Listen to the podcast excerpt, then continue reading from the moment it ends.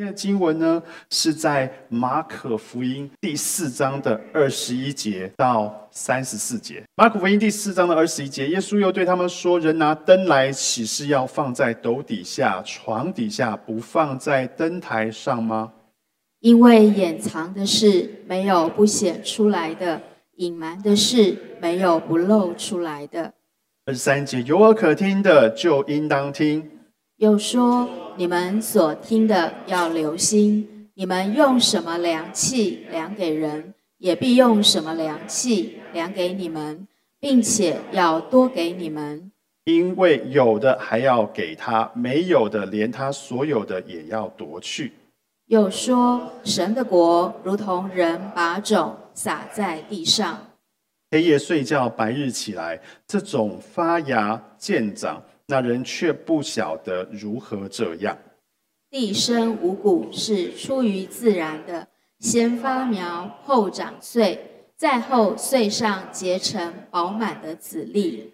谷季熟了，就用镰刀去割，因为收成的时候到了。有说神的国，我们可用什么比较呢？可用什么比喻表明呢？三十一节。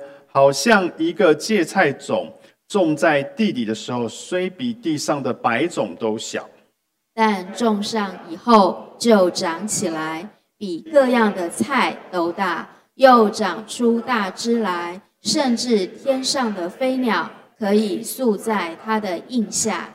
耶稣用许多这样的比喻，照他们所能听的，对他们讲道。若不用比喻，就不对他们讲。没有人的时候，就把一切的道讲给门徒听。好，这三个，这事实上是三个三个比喻，那个撒种的，呃，那个登台的比喻，然后撒种的比喻跟芥菜种的比喻，这三个比喻其实之间有关联性。问一个问题，就是那一个登台的比喻，登是什么？答案是：一门徒，二基督，三我们。答案是。我跟各位解释，人拿灯来，耶稣基督事实上他在跟他们讲这件事情的时候，是告诉他们说，他讲的那个灯呢，就是指的是我自己，或者是指的是那个天国的奥秘。人点了那个灯，它终究是要摆在灯台上，而不是放在那一个暗暗的地方。耶稣基督他终究是要照亮那一个整个世界。而是不是被人藏在那个那个斗底下？所以事实上，那个灯呢，事实上就指的是耶稣基督，就指的是耶稣基督，就指的是那一个那一个呃天国的奥秘。然后呢，他这个比喻讲到后来呢，你会发现一件事情是，他说因为掩藏的事没有不显显露出来的，呃，隐瞒的事没有不露出来的，就告诉你说，那个灯终究有一天，它会亮在所有人的面前。有耳可听的就应当听，然后呢，他又说：你们要留心所听，要留心所听的要留心。你们用什么量器量给人，也必用什么量器量给你们。各位，这个什么量器量给人，也用什么量器量给你们，谈的并不是那一个批评或是论断哦。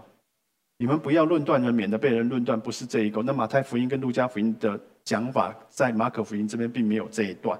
就他在这边讲的是用什么量器量给人，并且用什么量器量给你们。意思是，当人对那个福音开门有多大，神的恩典也会对他开门有多大。他会讲的是，并且要多给你们。是如果你们是，而且这个神给那个恩典是多而又多，多而又多的。所以那个对那个福音是，当你大大的张口的时候，就大大的充满。接着他又说。因为有的还要给他，没有的连他所有的也要夺去。他讲的在讲什么？讲到这个福音的那个最后的那一天，接受的就会再给他，但是那些没有接受的，连他自以为有的那一切的福分都会被挪走。因为当那个公义的主来到的那一天的时候，那就是审判的那天，那就是这个样子的一个状况。那我再问第二个问题，那我问你。当下对这些门徒听到了这句话了之后，它有什么意义吗？你们有想过这个问题？当他在谈耶稣基督在谈说那个灯啊摆在灯台上啊，然后不是放在斗底下啦，然后谈说那个隐隐藏的事没有不显露出来的啦，对这些门徒而言有什么意义吗？我我我跟你讲，我会想象他们眼中啊所看到的基督，你知道吗？耶稣基督在行神迹的时候，他们总是，诶，耶稣行的第一个神迹是拿约呃婚宴上的那个水变成酒，对不对？他怎么跟他的妈妈说的？妇人，我的时候还没有到。他没有想要张扬，他没有想要张扬。各位，你记不记得他去医治的那个三十八年的那个摊子，在那毕士大池那个摊子？他有没有要他张扬？没有。他医治的那些长大麻风的，他们要他做宣传？没有。耶稣基督总是非常的低调，在他行了神迹之后，他总是告诉人说：“你们不要张扬，不要张扬，不要告诉人家说这是我做的。”跟在旁边的门徒听到他说：“你把灯放在灯台上，而不是放在斗底下。”再想想他那样子的不张扬的那一种的做法，他们会想说：“我们跟着你。”不是，就是期盼你能够成为一个政治领袖，能够解救这以色列人民，成为以色列民的那一个政治上的那一个救主吗？我们跟着你，不是就是期盼有一天你扬名立万的时候，我们也吃香喝辣吗？但是你却是这样子的不张扬，你应该要成为一个政治上的领袖啊！可是你现在这个不张扬，好像你点的那个灯放在那个斗底下一样。但是他们其实并不知道，耶稣基督当时并没有打算要做那一个政治上的那一个救主。耶稣基督事实上要做什么？是要做一个全人的救主，是做每一个人的救主。上帝的那一个灯台，跟门徒所期盼的那个灯台是不一样，是不一样的。一个是政治上的灯台。一个是人真正生命的那一个灯台。好，第二个问题是，当耶稣基督受难之后，这段比喻对门徒又有什么意义？马可福音写成的时候，耶稣基督已经受难了大概几十年了，二三十年过去了。这一段这一段，当他们回忆。耶稣基督这段比喻的时候，一定是对他们也有很深的意义。那么，请问一下，当他们回忆耶稣基督受难之后，这些门徒觉得这一个比喻对他们有什么意义呢？当回忆耶稣基督的过去的这段比喻的时候，这个门徒处在那个当下，是他们已经看到耶稣基督升天，看到耶稣基督复活，看到耶稣基督升天了。他们想起他过往的一切的时候，就会知道说：哇，他。对于他自己所讲的那一切都是真的呀，他都是真的呀，所以他们就开始了解到，耶稣基督真的就是那一盏灯，他真的就是那一盏灯，他真的就是要被放在那一个灯台上面的。也就是说，我们既然是他的门徒，我们就不能够不传扬这一个基督，我们就不能够不讲这一个基督。所以，我们应该不断的传基督，基督应该不断的被我们说出去，那才是把灯放在那一个灯台之上，那才是把灯放在那个灯台之上。如果我们信了基督，但是却经历了基督所所带来的这一切的丰盛，我们又看过了那个复活的基督，但是我们却默然不语，我们默不作声。那我们就是把那个灯放在了斗底下，放在了斗底下。好，我们再往下看另外一个撒种的比喻。撒种的比喻，我问一下，那一个神国如同人把种撒在地上，黑夜睡觉，白日起来，就这样子发芽了。那个人却不晓得如何是这样。请问一下，撒种者是谁？一、基督；二、门徒；三、我们。撒种者是谁？撒种者在这一个当下，在这一个当下，应该指的是那一些听众，就是包含门徒，包含旁边的这一些人，就是那一些的听众，就是基督的那些门徒，或是跟着他的那些听众。他说啊，那个撒那个神的国，像是人把种撒在地底下，人就把那个福音给撒出去了，他就去睡觉去了。睡了一觉起来了之后，就看到那一个发芽长出来的，但是人却不知道为什么这个种子会发芽。这个种子发芽乃是上帝的奥秘，或是乃是上帝的能力。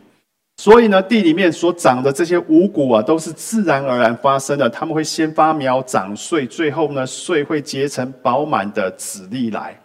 当谷季熟了，就用镰刀去割。因为收成的时候到了，这句话，这句这这个比喻就在说，庄稼生长，那个撒种的人就负责撒，生长的奥秘却不是这个撒种的人能够理解的，没人知道那个里面的那些变化，但是神却会使这个种子不断的发芽长大，似乎转眼之间就变了。福音就好像是这样子，人负责传。可是，在人心中的那个翻转，却不是我们这些传的人可以掌控或者是知晓的。那是谁的责任？那是谁的能力？是神的能力，那是神的能力。所以，即便是，但是，就算是我们不知道这一个原因，不知道什么原因让这些福音能够能够发芽长大，但是天国依旧会像这样不断的长，不断的扩张出去。所以。人的责任是什么？就是传，就是负责传，使那一个种子长大，或是让种子成为这个人心中翻转的那个力量的，那会是福音的本身，那会是上帝的能力。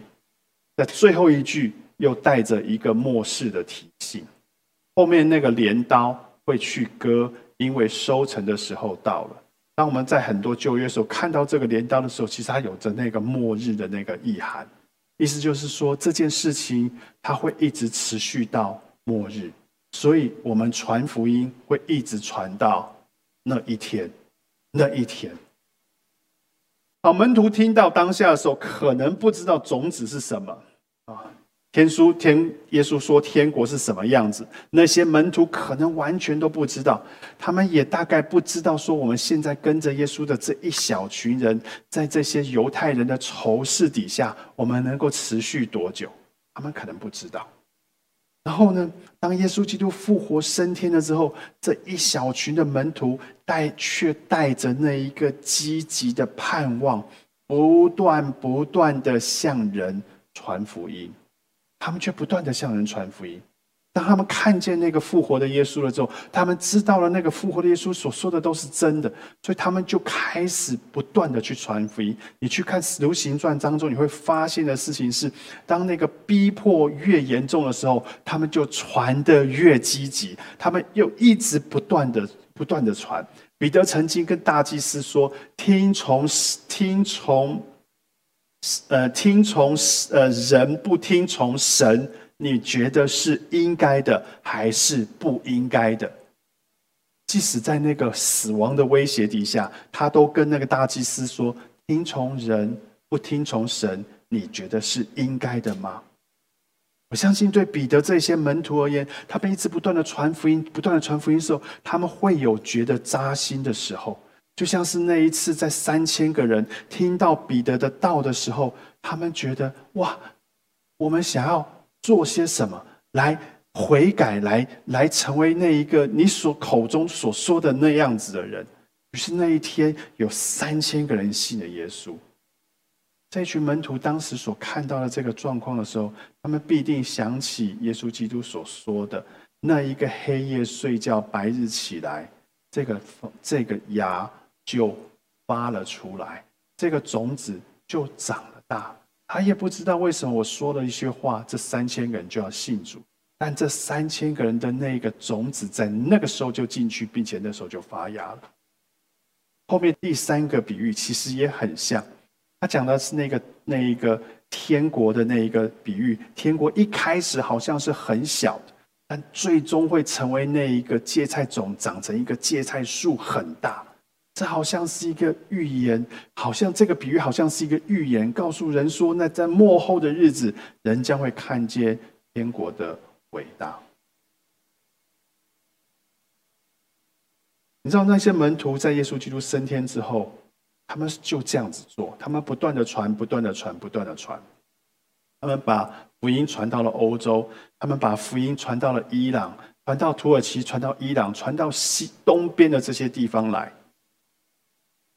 你知道，各位，你你你们，呃，你有一个人叫叫多马，是耶稣基督的门徒。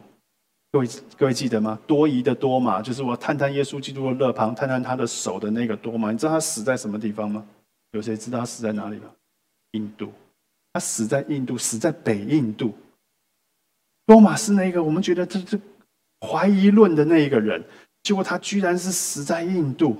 为什么？因为这些人，这些人相信那个芥菜种终究有一天会长大。那一些飞鸟会栖在那一个芥菜树上，飞鸟事实上就指的是外邦人，他们就知道有一天这些外邦人都要成为上帝国度里的孩子，他们怀抱的这个理想、跟这个梦想、跟这个意向，他们向西传到罗马帝国，他们向东传到到印度去，甚至他们死也死在印度。各位，这是他们当时所看见的，这是他们当时所相信的。对于现在的我们，各位，基督教它不是一，它是一个信仰，它并不是一个知识，它不是一个学问，它不是摆在我们里面的那个冥想，它是带着行动的一个信仰，它是带着行动的，要采取实际的行动。我们看到这三个比喻，它事实上都在指向一件事，那就是不管你你做不做，神的国都必定会扩张。不管你做不做，神的国都必定会扩张。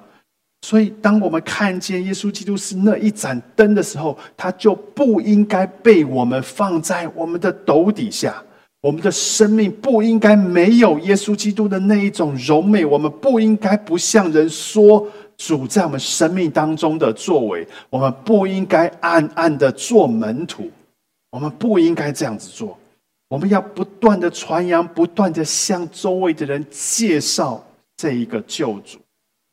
福音在人生命当中会产生那一个翻天覆地的影响，但是那个翻天覆地影响跟你我没有关系，那不是你我的功劳，而是上帝的功劳，而是上帝使这个人因着福音而改变。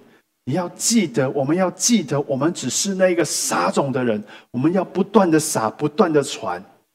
上帝必定会在这些人生命当中动工。我们在这些陪伴这些人当中，我们我们一定会看到这些人会经历到神的同在。当年的使徒，他们并没有看见神的国真正长成大树，即便是他们都那一代使徒彼得、约翰都过去了，那一那一代的门徒，那一代的基督徒恐怕还没破万，大概顶多几千，就是几千人的一个规模。但是却没有想到，却没有想到，后来却越传越远，越传越严。传的很多了吗？福音传遍了吗？其实站在我们今天来看，你看这个世界，还有三分之二的人他们是不信基督，还有三分之二的人在台湾这个比例是更高，超过百分之九十以上的人他们是不信基督的。所以，我们应当怀着。门徒们当时的那一个信心，我们要不断的传出去。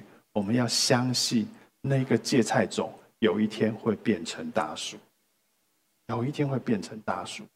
在你我的生命当中，我们要努力的把这个福音给传出去。